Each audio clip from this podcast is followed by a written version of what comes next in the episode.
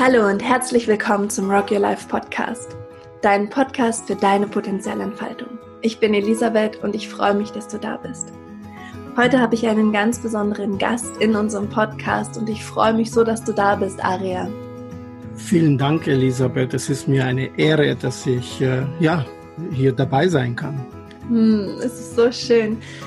Aria und ich haben heute ein ganz besonderes Thema, über das wir sprechen wollen, nämlich die praktische Ethik.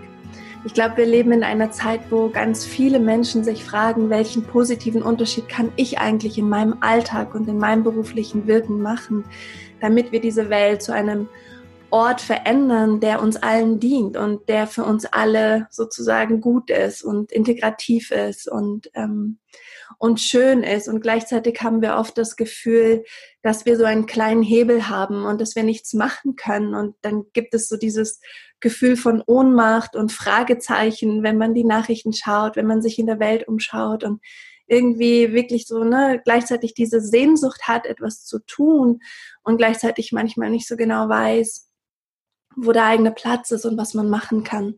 Und Aria hat vor 15 Jahren mit Kollegen und Freunden einen Verein gegründet, der nennt sich Ethica Rationalis. Und in diesem Verein haben sie sich genau diese Frage gestellt, wie können wir eigentlich Ethik praktizieren in unserem Leben, in unserem Alltag, in unserem beruflichen Wirken und damit einen positiven Unterschied in der Welt machen. Und zwar von dort aus, wo wir gerade wirken. Und ich finde dieses Thema so spannend und so relevant. Und ich bin so froh, Aria, dass du da bist, dass du uns etwas davon erzählst, was ihr macht in Ethika Rationalis, dass du darüber erzählst, wer du bist, was deine Geschichte ist, was deine Beweggründe sind, dich mit diesem Thema zu beschäftigen und dass wir auch hingucken können gemeinsam, was jeder einzelne von uns tun kann und wie wir Ethik anwenden können in unserem Alltag.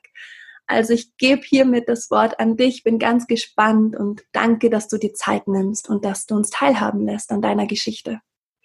Elisabeth, vielen Dank äh, auch, dass ich äh, hier äh, ein bisschen was über Ethica Rationalis äh, erzählen darf und vielleicht auch später meine persönliche Beweggründe.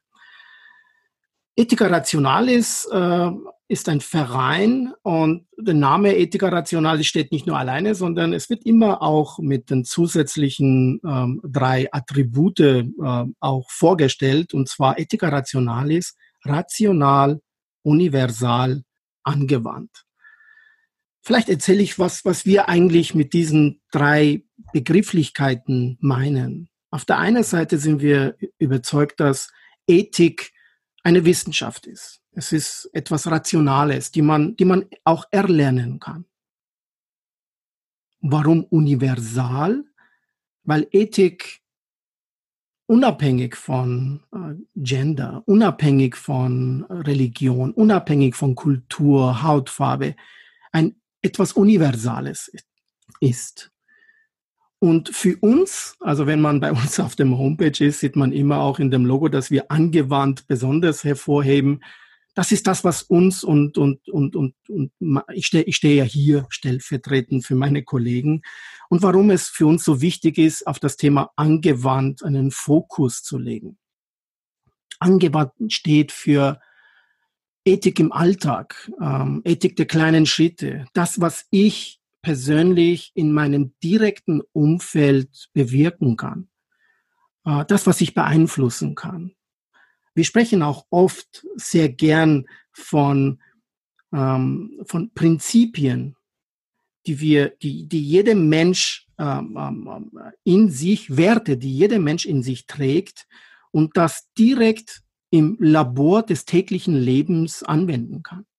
Das heißt, in meiner Familie in meinem Arbeitsumfeld, in Umgang mit meinen Nachbarn. Und ich glaube, es war noch nie so, so präsent wie in den letzten Monaten während der aktuelle Covid-19 Zeiten, sich, sich mit, mit diesem Thema auseinanderzusetzen. Welchen Teil kann ich dazu beitragen aus der ethischen Perspektive? Vielleicht Erst einmal, wie, wie kam es überhaupt zu unserer Vereinsgründung? Äh, wer sind wir überhaupt? Ich glaube, es ist schon zu betonen, dass die, dass wir, äh, es ist für uns nicht primär ist, wer jetzt in Person hinter Ethica äh, Rationalis steht, sondern warum. Das heißt, wir sind ein Kreis von, von Freunden, wo wir damals in der Wirtschaftskrise äh, um die 2000 festgestellt haben, dass wir nicht nur über Ethik reden wollen, sondern dass wir selber auch ja, die Ärmel hochkrempeln und aktiv werden wollen. Und deswegen haben wir diesen Verein gegründet, der als Plattform dienen soll, der äh, auch dieses Thema angewandte Ethik, das Praktizieren von Ethik äh, hervorheben möchte, wo wir Persönlichkeiten einladen wollen, Gastredner einladen wollen, die genau das nicht nur erzählen, sondern auch vorleben. Wir, die Ethiker, Kollegen sind aus den unterschiedlichsten Disziplinen. Das heißt, wir haben Mediziner unter uns, Juristen, Betriebswirte, auch Unternehmer, Führungskräfte oder äh, Kollegin, die an, in der Hochschule aktiv ist. Und wir uns alle verbindet ein Thema und zwar nicht über Ethik, nicht nur über Ethik zu sprechen, nicht zu sagen, die Gesellschaft sollte das machen, die Politiker sollten das machen, sondern nein, den Kreis, den Umfeld viel, viel kleiner zu bewerten und, und zu beobachten, was, was kann ich dazu beitragen? Wie kann ich lernen? Wie, wie gehe ich in einem ethischen Dilemma? Wie gehe ich in einem Konfliktsituation um? Welche Strategien gibt es? Äh, und, und, und das wollen wir fördern. Das heißt, dass unsere Formate, unsere Veranstaltungen genau das widerspiegeln. Es ist auch sehr motivierend, nicht nur für uns, sondern auch für die Teilnehmer, die in, in solch einem Umfeld sich austauschen können.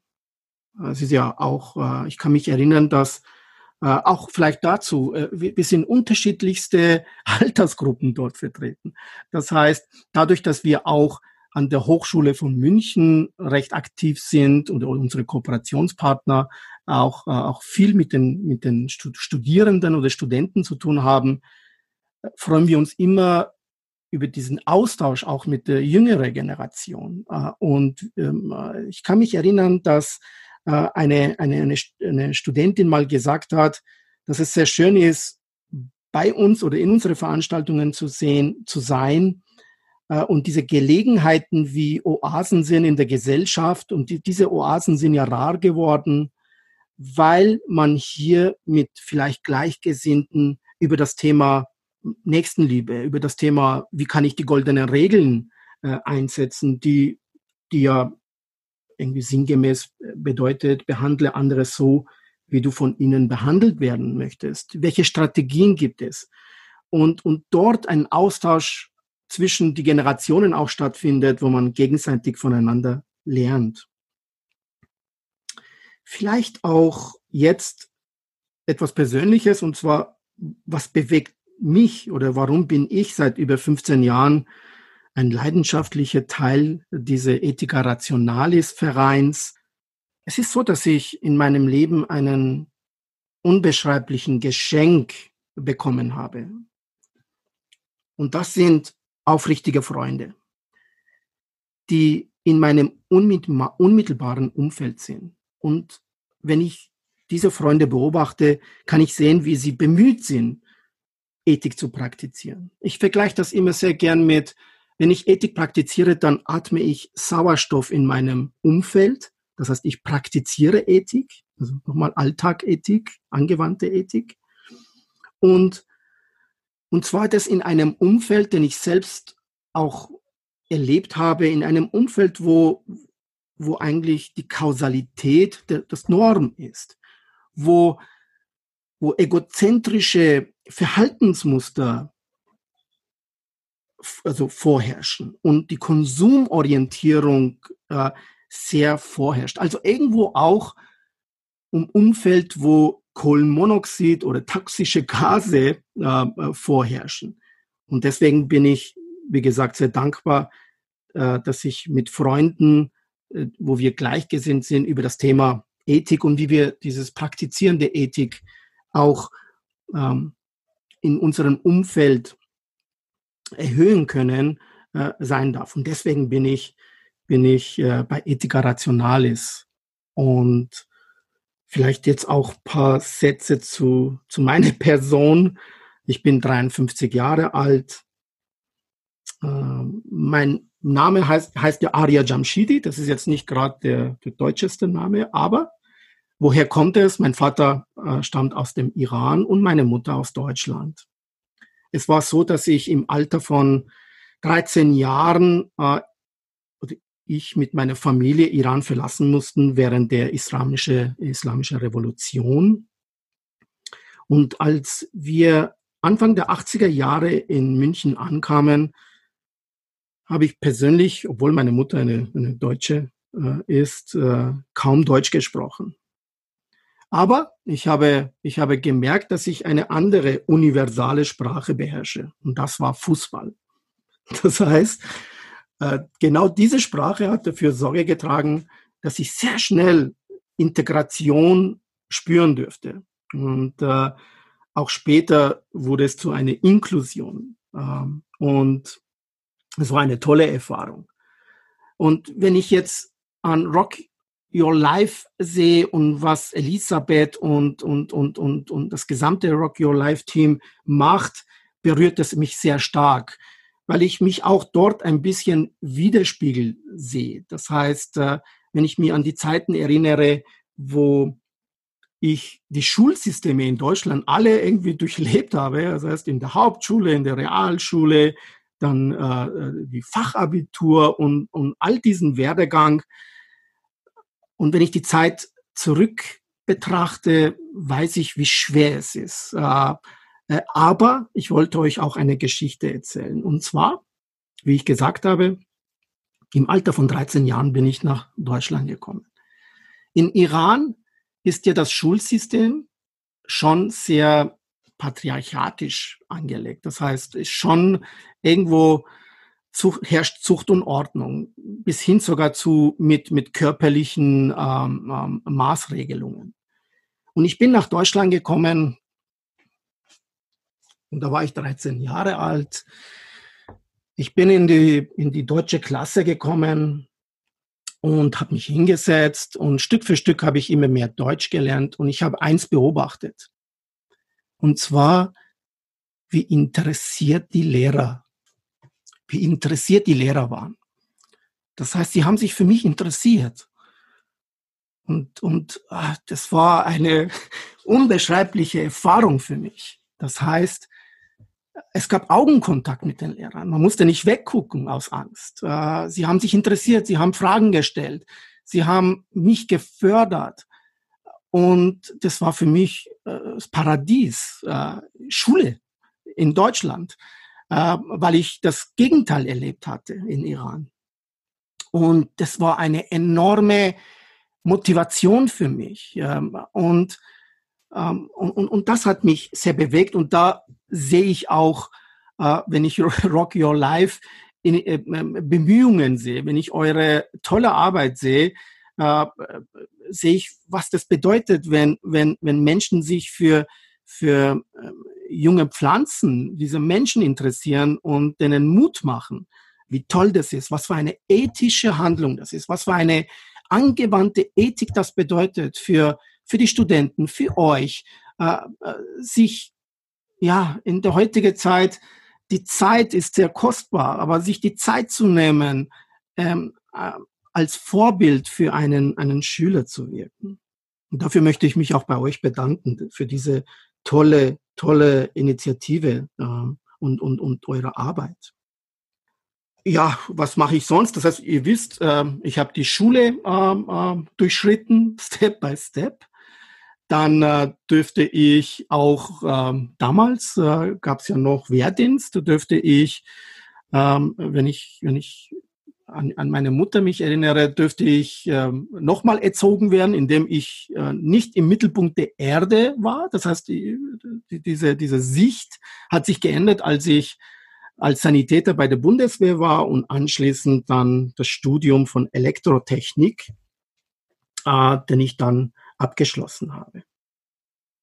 Und anschließend habe ich sehr viele Geschenke, ich bin ein gläubiger Mensch, habe ich sehr viele Geschenke von meinem Schöpfer, vom Gott erhalten. Und zwar, wenn ich jetzt zurückblicke, was ob jetzt meine Karriere im Berufsumfeld ist, diesen Wohlstand, den ich, den ich, den ich habe äh, als Geschenk, eine liebevolle Ehefrau, die auch täglich nicht aufhört, kritisch mir einen Spiegel hinzuhalten und eine kleine Engel, meine heute elf Jahre alte Tochter.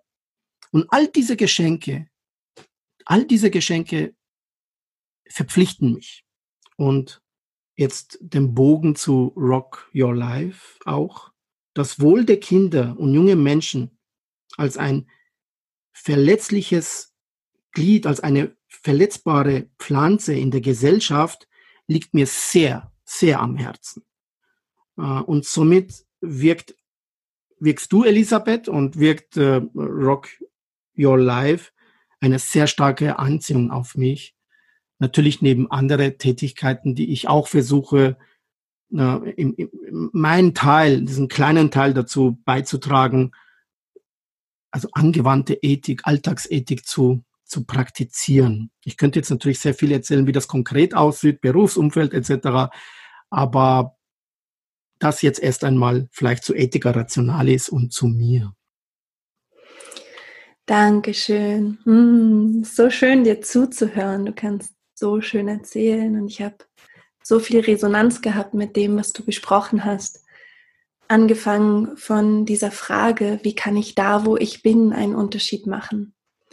Und hin zu dieser Geschichte, die du erzählt hast, wie du diese Unterschiedlichkeit von, von zwei verschiedenen Bildungssystemen wahrgenommen hast und das für dich so faszinierend auch war und so, so, so wichtig, dass da plötzlich Lehrer und Lehrerinnen waren, die interessiert waren.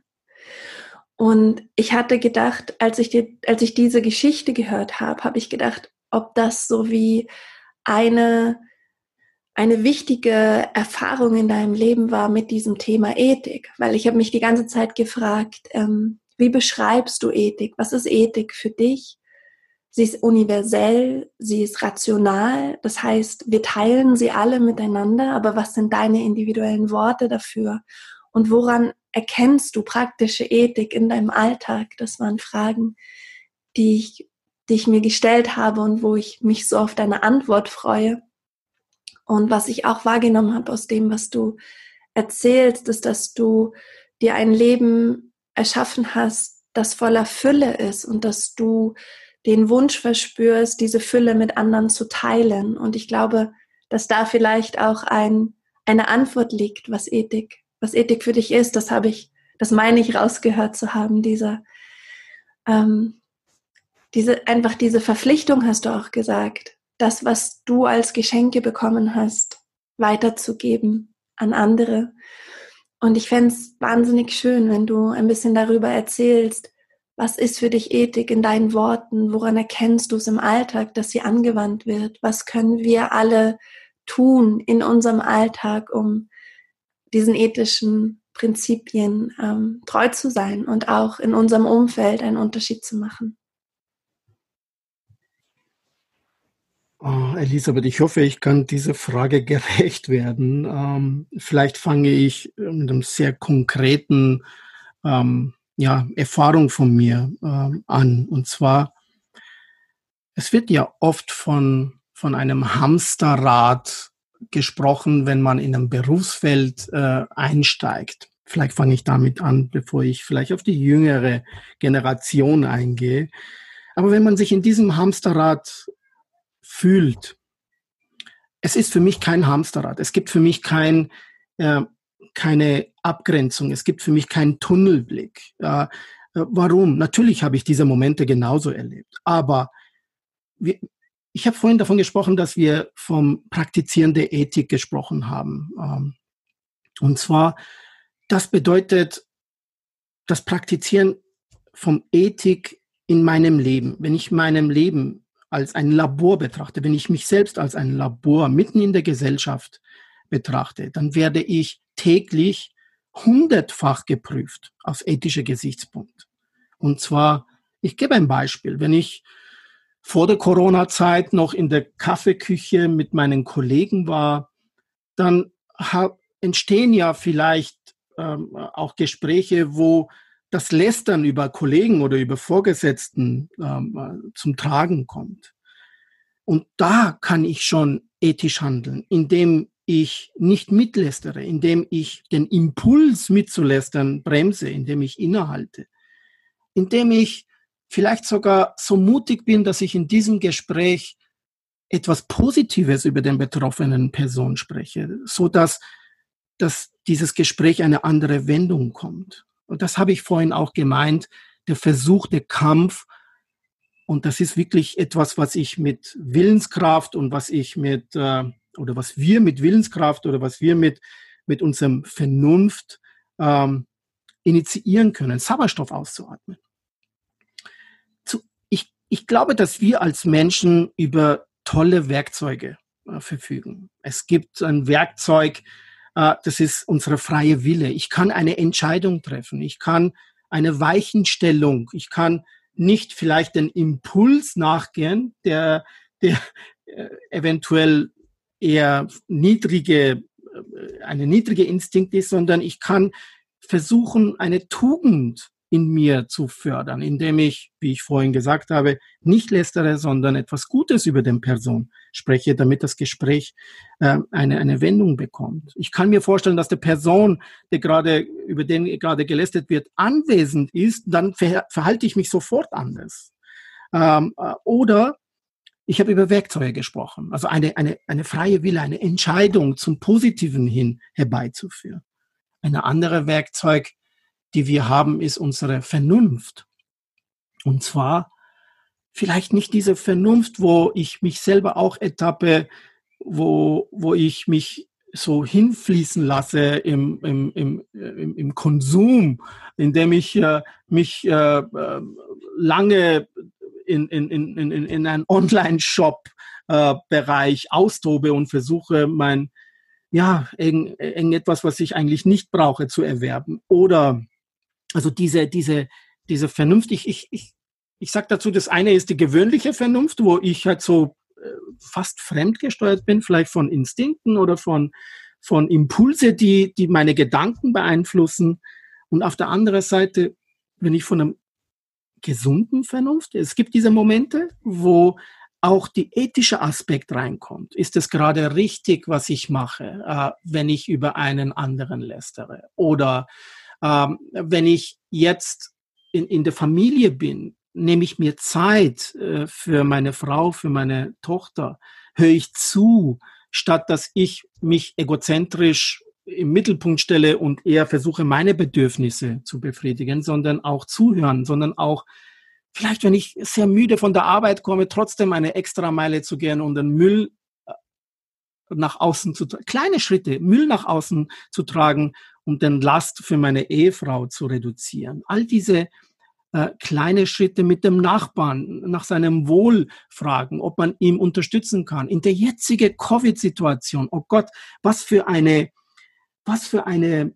Riesenmöglichkeit, wo wir, wo wir diese kleine Schritte gehen können, indem wir, mir ist etwas passiert, das würde ich euch gerne erzählen. Anfang der Covid-Zeit bin ich spazieren gegangen, um einfach auch ein bisschen neben Homeoffice Bewegung zu bekommen. Und ich habe beobachtet, dass Menschen, die ich nicht kenne, auf der Straße mir zugelächelt haben. Habe ich nie wahrgenommen. Aber warum habe ich das wahrgenommen?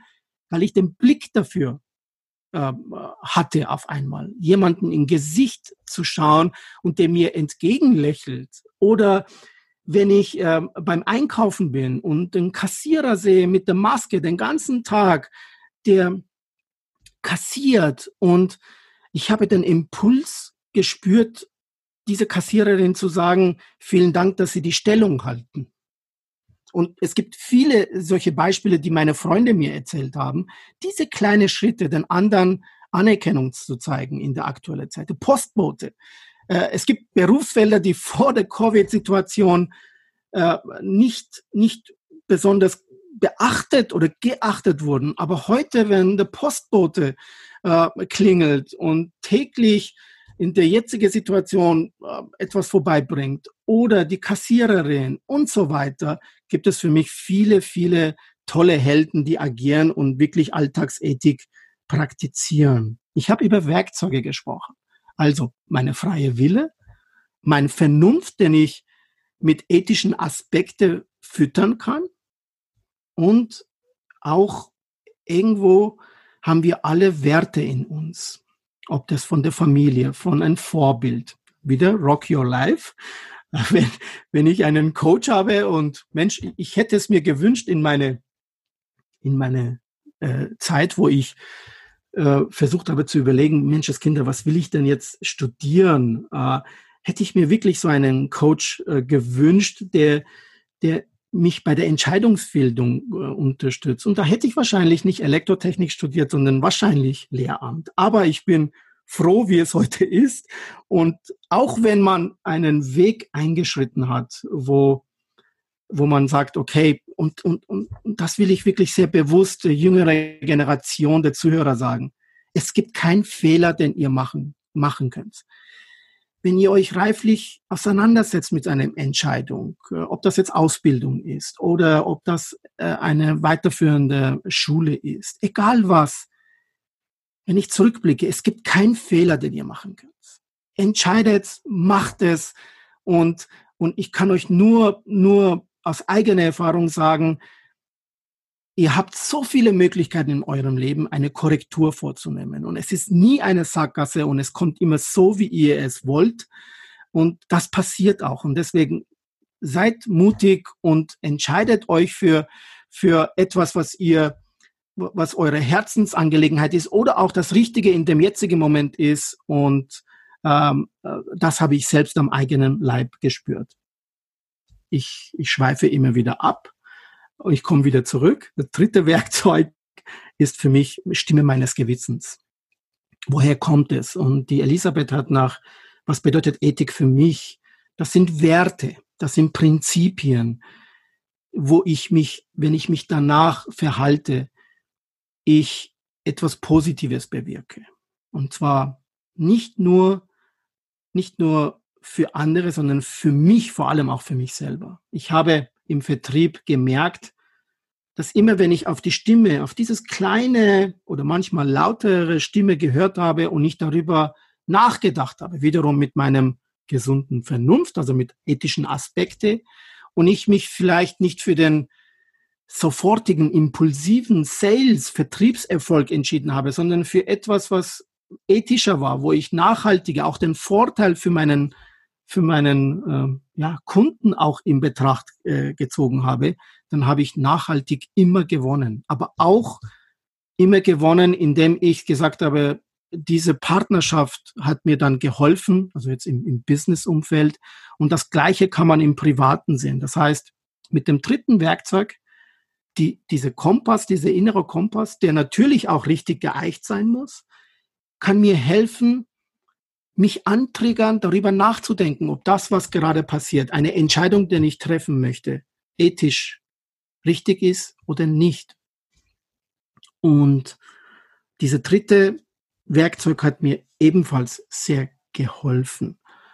Elisabeth, äh, ich habe jetzt sehr viel erzählt. Äh, mhm. Ich hoffe, das ging in der richtige Richtung, aber jetzt musst du mir eine, vielleicht eine Kurskorrektur geben.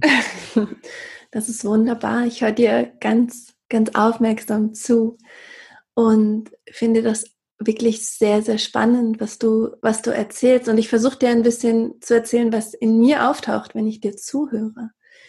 Und das eine ist, wenn ich dir zuhöre, was ich wahrnehme in dir, ist eine große Dankbarkeit. Und ich frage mich, ob Dankbarkeit ein etwas ist, das ähm, aus dem ein ethisches Verhalten oder ethisches Praktizieren entspringt weil ich spüre, wenn du redest, dass da einfach einmal eine große Dankbarkeit ist für, für das, was da ist, für die Menschen, die dich umgeben, für, für einfach wie dein, dein Platz in der Welt und dein Wirken in der Welt und, und alle, die sozusagen Teil daran sind.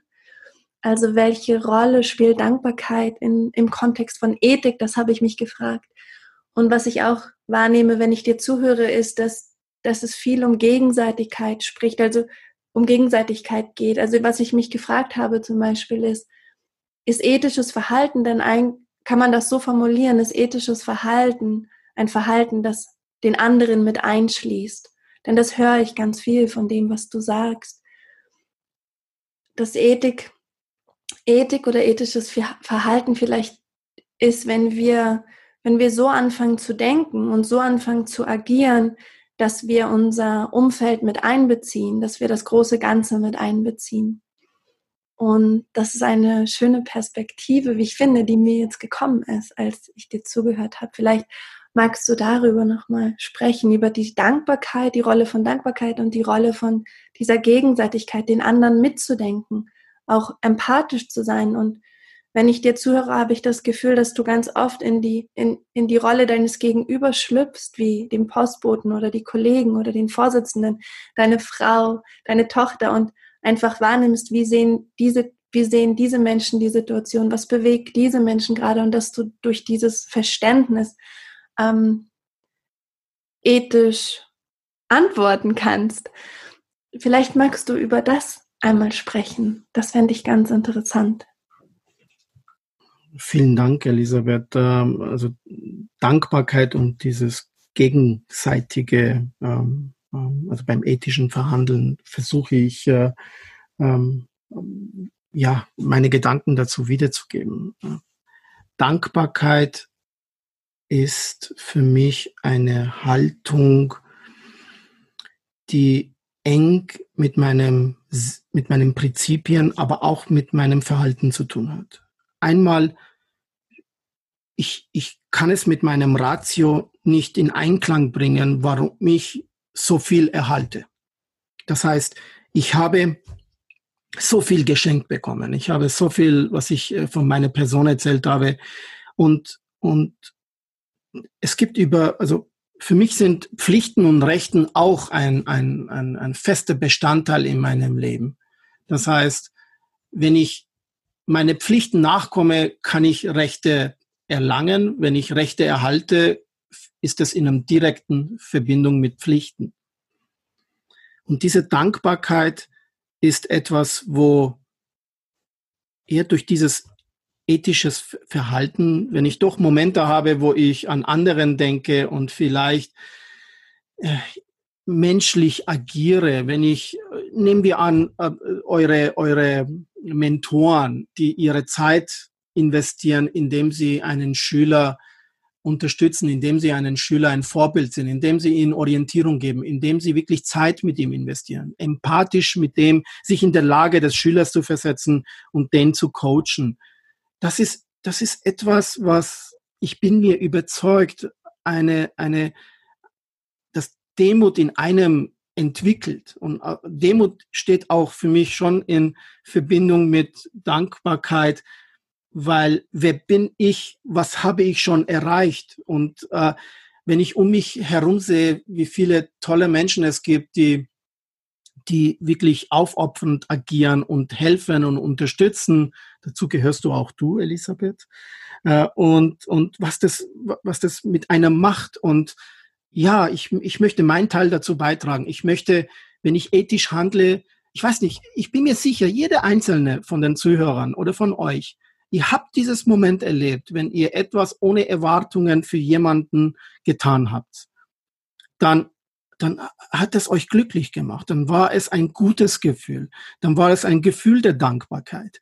Und das ist etwas, es gibt einen äh, iranischen äh, äh Philosophen, äh, Ostad Elahi, der auch gesagt hat, die Liebe, wenn du die Liebe gibst oder wenn du menschlich handelst, dann bekommst du nicht nur direkt vom Gott die, die Energie, sondern auch über den Herzen der Menschen, denen du geholfen hast. Also doppelt kriegst du auch dieses, diese Energie. Und und das ist etwas, was, glaube ich, jeder einzelne der Zuhörer nachempfinden kann. Und wieso, wieso sollte man das nicht irgendwo versuchen, mehr, mehr in, in Raum in meinem Leben zu geben, obwohl es ja für uns alle nicht einfach ist, ähm, dieses Dankbarkeit zu, zu, zu, ja, zu, erleben öfter, indem man äh, Ethik der kleinen Schritte praktiziert. Und ähm, zu deiner zweiten ähm, Anregung, ethisches Verhalten äh, und äh, anderen einbeziehen, Empathie.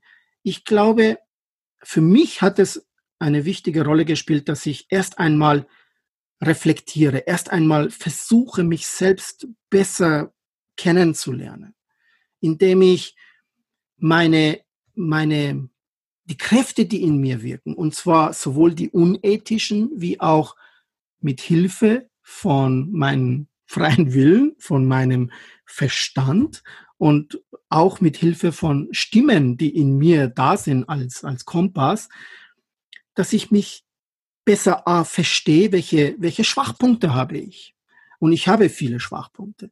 Wie kann ich täglich mit meinem Ratio an diese Schwachpunkte arbeiten, indem ich konkret äh, gegen Egozentrik arbeite, indem ich anderen aussprechen lasse, indem ich innehalte. Das ist wirklich wie eine praktische Arbeit. Ich nehme mir vor, heute dreimal innezuhalten und den Fokus auf anderen zu setzen, den Impuls zu stoppen und den anderen zuzuhören, aktiv zuzuhören, mich für den anderen zu interessieren. Das, wenn ich das mache, wie, wie ein, wie Trainieren eines Muskels täglich, dann merke ich, dass Empathie versus Egozentrik mehr Raum gewinnt. Wenn ich das nicht mache, gewinnt wieder die Egozentrik mehr Raum. Also einmal in mir selber gegen meine Schwachpunkte konkret arbeiten und auf der anderen Seite Tugenden, die, die ich, also Stärken, die ich auch habe, mehr in Vordergrund zu stellen, um, um hier, jetzt kommt, die Brücke zum anderen zu ermöglichen, indem ich menschlicher handle, indem ich zu einem Mensch werde, zu einem wahren Mensch werde, was, äh, wo ich nicht bin, äh, indem ich äh, äh, ich mich für, für meine Nachbar, für, für ich, man kann mit seiner Familie anfangen, in einem direkten Umfeld, den Last von, von oder unterstützend da sein, äh, sich, äh, sich nicht egozentrisch verhalten, äh, äh die, die, die, die Bedürfnisse meiner Ehefrau und meiner Tochter mehr Raum geben. Man kann dann mit den Nachbarn in, in, im Arbeit nicht meinen eigenen Erfolg äh, laut ähm, äh, aussprechen, sondern vielleicht den ein oder anderen Kollegen, der, der neu ist, der noch unsicher ist, zu unterstützen und den in Rampenlicht zu stellen und nicht den Impuls, äh, dass ich der Held bin, nachgebe. Das heißt auch ethisches Verhalten mit den anderen, mehr Empathie, das ist ein täglicher Kampf, das ist ein täglicher Training. Das sind Gewichte, die ich, die ich stemmen muss. Es gibt Tage, wo ich das gut machen kann und es gibt Tage, wo ich versage. Aber auch hier ein Appell an die Zuhörer. Nie aufhören. Immer aufstehen, immer weitermachen. Und Niederlagen gehören zum Leben. Wir wachsen an diesen, an dieser Reibung und, und, und, und, und ihr werdet sehen, wenn, wenn, wenn dieses kleine Schritte, diese ethische, diese menschliche, ähm, äh, immer diese, wir stehen ja immer vor eine, eine Weggabelung und entscheide ich mich nach links, das ist vielleicht der einfachste, weil ich da angezogen werde, oder setze ich mein Willenskraft, mein, mein, mein, mein Vernunft ein und entscheide mich für rechts und, und, und das ist der tägliche Kampf, den wir haben. Es gibt gute Tage, es gibt schlechte Tage, es gibt, äh, wenn man, wenn man, wenn ich erlebe, dass ich wieder mich in Vordergrund gestellt habe, den anderen nicht ausgesprochen, aussprechen lassen habe und ich das reflektiere, also Selbstreflexion, sehr wichtig, ähm, Perspektiven zu verändern, sich in der Lage von dem anderen zu setzen, ein tolles Werkzeug. Dann, dann kann ich wiederum für den nächsten Tag mich besser wappnen. Und das ist das, was mir große Freude macht. Und, und das ist etwas, wo, wenn ich jetzt mich in der Lage von Schülern versetze, die oder Studenten, die, die auch in diesem, in diesem, äh, vielleicht mit Ängste konfrontiert werden, vielleicht mit, äh, mit, mit, mit fehlender Motivation konfrontiert werden. Ich kann euch nur sagen, es geht immer weiter. Es gibt immer einen Weg und es ist immer eine Entscheidung rechts oder links und das könnt ihr und das kann man erlernen und, und durch Praktizieren kommt man immer einen Schritt weiter. Genauso wie beim, beim körperlichen Training. Das ist eine Training für unsere Seele. Und da kann ich euch nur dazu motivieren, diese kleinen Schritte und die Werte, die ihr von zu Hause mitbekommt, die Werte, die eure Vorbilder für euch ausmachen, mit denen zu sprechen, ähm, darüber zu reflektieren, das ist, das ist eine, eine, ja, ich kann nur sagen, für, für jedermann kann es eine erfolgreiche Strategie sein, ein Stück mehr Mensch zu werden. Elisabeth, ich hoffe, ich habe die zwei Bereiche ein äh, bisschen abdecken können. Danke dir, ja, es ist, es ist so schön, wie du das formulierst und was du erzählst. Was glaubst du, Aria, ist möglich, wenn, wenn, wenn wir ganz viele Menschen werden, die, die diesen Prozess der Selbstreflexion und der Achtsamkeit mit sich selbst ähm, praktizieren, um die Vernunft einzusetzen und aber auch die eigenen Werte und Ressourcen wie Güte und Mitgefühl und Dankbarkeit, um menschlicher zu handeln? Was glaubst du, was möglich ist für, für unsere Gesellschaft, wenn wir dieses Prinzip, von dem du sprichst, wirklich umsetzen gemeinsam? Ich, ich fange, ähm, Elisabeth, mit vielleicht der kleinste, kleinste Zelle der Gesellschaft in der Familie an. Stellt euch vor, wenn, wenn, wenn, wenn beide Ehepartner, also zwischen Ehemann und, und Ehefrau, was passiert, wenn beide mit darauf achten, ethisch zu handeln, beide darauf achten, den anderen ähm, ähm, ähm, ein, ein, Stück Gewicht aus seinem, auf, auf, auf, auf ihren, ihren oder seinen Schulter wegzunehmen, indem ich meine Tochter vorlebe, nicht mit, mit, mit Worten, sondern wirklich vorlebe, indem ich vielleicht nicht jetzt äh, einfach bequem Fernseh schaue, sondern mich mit ihr auseinandersetze, mich für sie interessiere. Was das in diese kleine Zelle passiert, in der Familie. Und wenn das passiert und diese jungen Pflanzen, diese Kinder, diese tollen Kinder, all die tollen Kinder, die vielleicht jetzt zuhören, die Stück für Stück zu solche wertvolle Mitglieder äh, unserer Gesellschaft werden und diese kleinen Zellen sich gegenseitig befruchten. Und das habe ich, das erlebe ich mit meinen Freunden in Ethica Rationalis. Das sind tolle Menschen. Das sind Menschen, die die äh, äh, ihre Stärken einbringen, die äh, und, und das passiert genau. Das heißt, äh, Zelle für Zelle für Zelle, Mensch für Menschen, äh, Familien mit Familien in dem Arbeitumfeld entstehen auf einmal Sauerstoffzelte. Das heißt, man bildet um sich herum Sauerstoffzelte, wo drin Sauerstoff ist und nicht Kohlenmonoxid. Und, und man verbringt die Zeit dort gern und man will, dass das erweitert wird. Und dann, äh, und dann passiert das, was, glaube ich, wir alle beobachten können, dass man in solch eine schwierige Situation wie heute Wunder geschehen. Wunder, in dem äh, Menschen die goldene Regeln einsetzen, in dem Menschen die, die, da muss ich sagen, ich habe auch oft Vorurteile gegenüber anderen gehabt, wo ich einen besseren jetzt gelehrt worden bin, äh, dass, dass Menschen wirklich Stärken, also Charakterschwärken zum Vorschein kommen durch diese Isolation, die wir erleben, äh, äh, dass die Menschen zum Reflektieren anfangen, dass Menschen ihre Perspektive verändern, dass wieder Familien zueinander kommen. Ich bin jetzt nicht ich habe jetzt auch nicht eine, eine rosa Brille. Ich weiß, dass es auch andere Beispiele gibt. Ich weiß, dass man auch seine Charakterschwächen äh, zum Vorschein kommen, dass der Ellenbogenthematik zum, zum Vorschein kommt. Aber wie kann ich das ändern, indem ich das anders vorlebe, indem ich anders praktiziere? Ich kann meinen direkten Umfeld beeinflussen. Ihr könnt euren direkten Umfeld beeinflussen.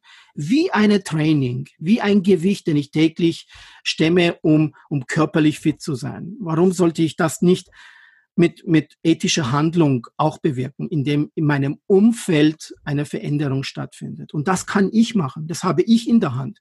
Und nicht die, nicht die Politiker, nicht die Gesellschaft. Also ein Thema, das wir oft in unsere in unsere Events bei Ethica Rationalis haben, ist, dass wir sagen, sobald jemand anfängt über, ja, aber die Politiker, ja, aber die Gesellschaft kann, stoppen wir. Weil wir sagen, interessantes Gespräch, aber wir wollen eigentlich eher fördern über das Thema, was kann ich dazu beitragen? Welche Strategie kann ich verändern? Wie kann ich wirken? Und äh, Ethica Rationalis und, mein, und die Freunde, mit denen ich, äh, ich bin ja nur stellvertretend hier, äh, äh, wir agieren. Wir haben äh, eine, eine, eine Professorin, äh, die dort mitwirkt in einem Wissenschaftsressort, die sich Gedanken macht über die, über die Schüler, die jetzt in der Covid-Situation äh, diese, diese Lücke aufweisen. Wie kann man diese Lücke schließen? Wie kann man dort äh, unterstützen? Das sind andere, die die, die helfen, um, um eine Unternehmerin, die nie sich zu schade ist, Ärmel hochzukrempeln, irgendwo mit Händen präsent zu sein, um zu helfen, etc. Und diese kleinen Schritte, glaube ich, äh, wenn wir alle diese kleinen Schritte gehen, dann stell dir vor, was da für eine Atmosphäre entsteht, Elisabeth. Und das hast du, das hast du mit Rock Your Life bewirkt. Du hast all diese Studenten, die sich engagieren, den Impuls gegeben, Elisabeth. Du hast ähm, äh, aus deiner eigenen Erfahrung, wenn ich das jetzt überhaupt richtig wiedergeben kann, hast du bewirkt, dass die Studenten und die Schüler zusammenkommen, um, ich habe das auch erlebt mit Vorbildern, um ein Vorbild zu haben, um du, du, du bewirkst das jetzt sogar äh, vielleicht die Pädagogen sich mit dem Thema auseinandersetzen, wie man, wie man dort Motivation bei Jugendlichen, die vielleicht in einem schwierigen Umfeld sind, bewirken. Genau du und, und, und Rock Your Life ist ein bestes Beispiel, was passieren kann, wenn man äh, diese kleinen Schritte gehen kann. Danke, Aria. Und, und der Dank gilt natürlich auch an, an, das, an mein ganzes Team, gell? Und an meine Co-Gründer und Co-Geschäftsführer und alle Ehrenamtlichen, die sich engagieren. Weil das ist so spannend, was du gerade sagst. Es ist so, einer fängt an oder einer hat eine Idee, das muss doch anders gehen oder hier braucht es eine Brücke und kein Graben und plötzlich wird man zu ganz vielen. Und diese, das finde ich so spannend an, an dem Thema Potenzialentfaltung, an dem Thema Entwicklung, an dem Thema Changemaking, an dem Thema ähm, ethisches Praktizieren, Ethika, Rationales, dass, dass es ansteckend ist. Dass, dass es wirklich einfach ansteckend ist und dass ähm, ich das, den Eindruck habe, dass ganz viele Menschen, wenn, sobald irgendwo ein Sauerstoffzelt steht, wie du das gesagt hast, so wie aufatmen und sagen, ah, endlich, ja, darauf habe ich gewartet und, und das auch sofort als Einladung verstehen, ihren ihr Potenzial mit einzusetzen für diese Sache oder für diese Vision, die, die nicht nur einem selber dient, sondern eben einer größeren Gemeinschaft. Ähm, und das fällt mir gerade nochmal so, so auf, wenn ich dir zuhöre und über dieses Thema ähm, nachdenke, dass wir darauf vertrauen können, dass unser Handeln in der Welt ähm, und unser, unser Üben und Trainieren, diese kleinen Schritte zu gehen, hin zu einer Welt, die uns allen dient, die uns gut tut, dass dieser Weg andere Menschen ermutigt und daran erinnert, dass, dass, dass sie diesen Weg in sich auch haben und gehen wollen. Und mein, mein Gefühl ist, und ich, ich denke mir auch, na klar sehe ich auch, wie du sagst, die rosarote Brille, ne? Natürlich sehe ich auch wo so viel schief läuft und nicht gut funktioniert, sei es, ich bin an der Schule und die Lehrerin sagt zu mir, ich glaube nicht daran, dass meine Jugendlichen Potenzial haben. Ich bin froh, wenn sie aus der Schule raus sind und ich mich nicht mehr um sie kümmern muss. Dann sehe ich natürlich auch, da sind auch so viele Zelte noch, die eben, wie du sagst, toxisch sind und keinen Sauerstoff geben. Aber gleichzeitig habe ich den Eindruck in meiner Welt, dass, dass, es, dass wir so viele sind, dass wir so viele sind, die, die diese Sauerstoffzelte aufstellen und dass das dazu beiträgt, dass andere sich auch auf den Weg machen und ihre Sauerstoffzelte auf, aufstellen, wie du gesagt hast. Vielleicht magst du darüber noch ähm, sprechen, so die Erfahrungen, die du da hast, wie deine Schritte, welche, was die bewirken, wie die Wirksamkeit ist oder dieser Dominoeffekt, der, der entsteht. Du hast, du hast es, du dein Beitrag war sehr toll. Und zwar, äh, äh, lass mich nur eine Sache sagen. Wenn, liebe, liebe Schüler, liebe äh, Studenten, wenn ihr in solch einem toxischen äh, Sauerstoffzelt seid, wo es Menschen gibt, die Kohlenmonoxid ausatmen, ethisch gesehen, und versuchen euch ein Bild von euch zu geben, die ihr Sicht darstellt und nicht die Wahrheit, dann wehrt euch, indem ihr wieder eure Willenskraft einsetzt, eure Vernunft einsetzt, auch diese innere Stimme, die ihr in euch habt, und sagt, nein, nein, das, das bin ich nicht. Auch wenn, wie, wie Elisabeth gesagt hat, diese Lehrerin oder Lehrer das von mir behauptet. Nein, das ist ihre Sicht, das ist ihr, ihr Kohlenmonoxid. Damit muss sie selbst fertig werden. Das heißt nicht ihr.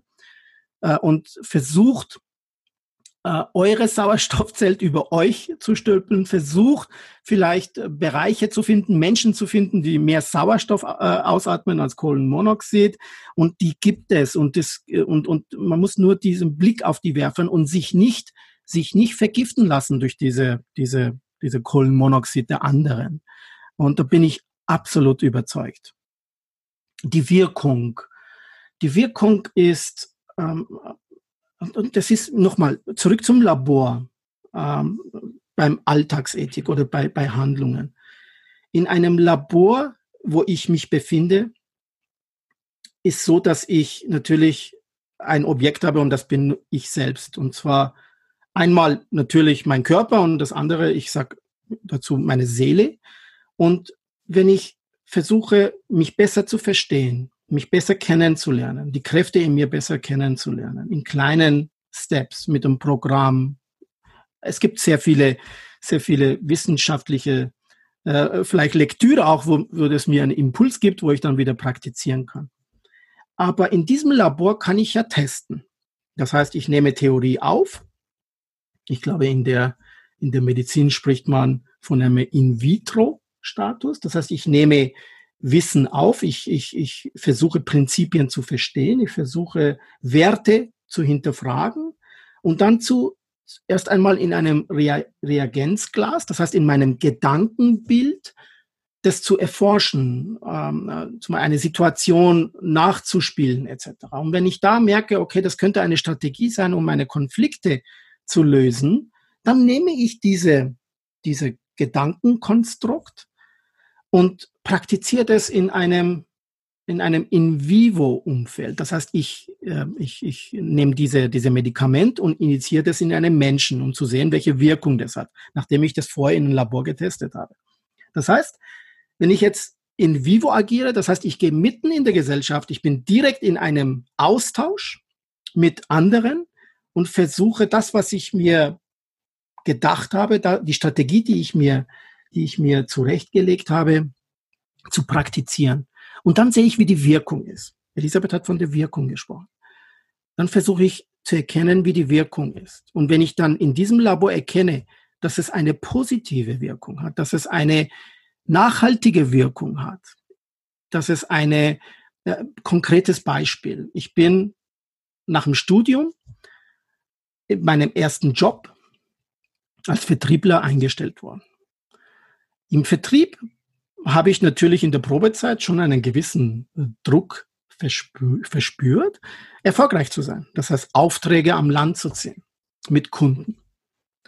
Und hier ist die Versuchung, oder hier kann ich dann dieses Labor anwenden. Sage ich jetzt nicht die ganze Wahrheit bezüglich einen Auftrag und ich möchte hauptsächlich diese 100.000 Euro Auftrag an Land ziehen, auch obwohl ich weiß, dass es vielleicht schon zwei, drei Aspekte gibt, wenn ich das offen spiele, dass der, der, der, der, der, der Partner oder der Kunde hier anders entscheidet, also diese kurzfristige Impuls nachgehen, oder aber spreche ich das Thema offen an und suche mit dem Kunden nach einer anderen Lösung. Was bewirkt das bei dem Kunden? Ich kann diesem Vertriebsmann vertrauen. Ich kann nachhaltig mit ihm eine Partnerschaft eingehen. Und es ist so, dass ich heute noch Beziehungen habe geschäftlich, die darauf basieren und ich, ich, ich kann es euch schon versprechen, dass dieser nachhaltige Weg, der auch rein kausal der erfolgreichere Weg ist. Plus, dass es rein aus einem menschlichen Aspekt, aus einem ethischen Aspekt, der euch persönlich, euch als Mensch viel, viel weiterbringt. Und deswegen kann ich nur äh, auch hier bezüglich der Wirkung äh, sagen, dass diese kleinen Schritte äh, haben, führen, führen zu einer eine Wirkung, die ihr vielleicht sogar oft gar nicht wahrnimmt, sondern dass es auf einmal um euch passiert, dass Menschen eure Nähe suchen, dass Menschen euch Sachen anvertrauen. Das ist die Wirkung.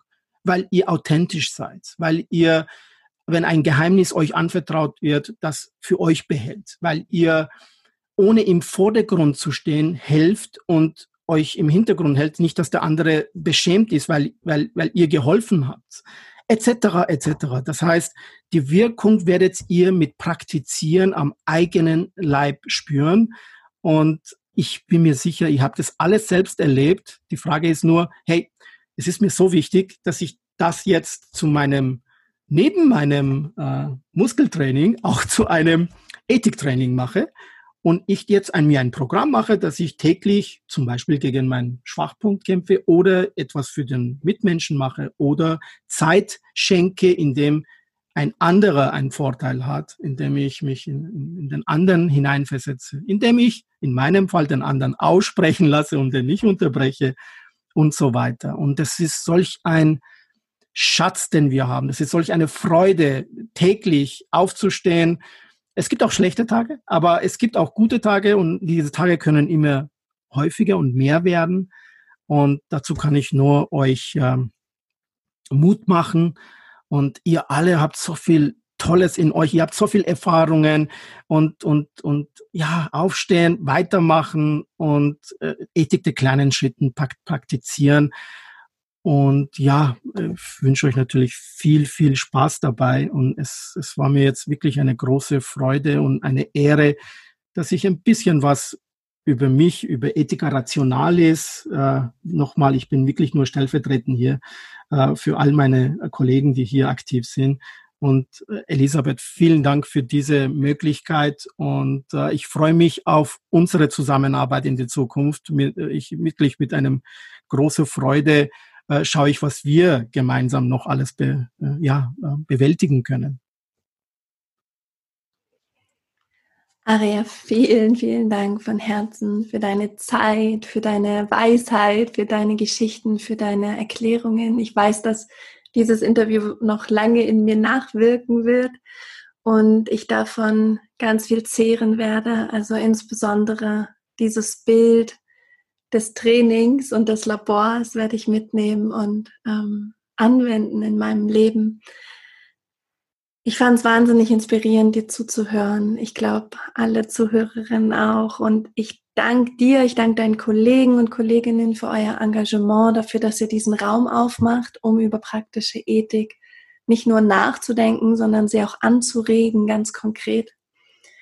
Ähm, ich wünsche dir und uns alles, alles Gute. Ich freue mich auch auf alle weiteren Abenteuer, die wir als Rock Your Life und ihr mit Ethika Rationales gemeinsam auch erleben, sodass wir ja einfach ganz viel Sauerstoff ähm, in diese Welt bringen, wie du das so schön gesagt hast.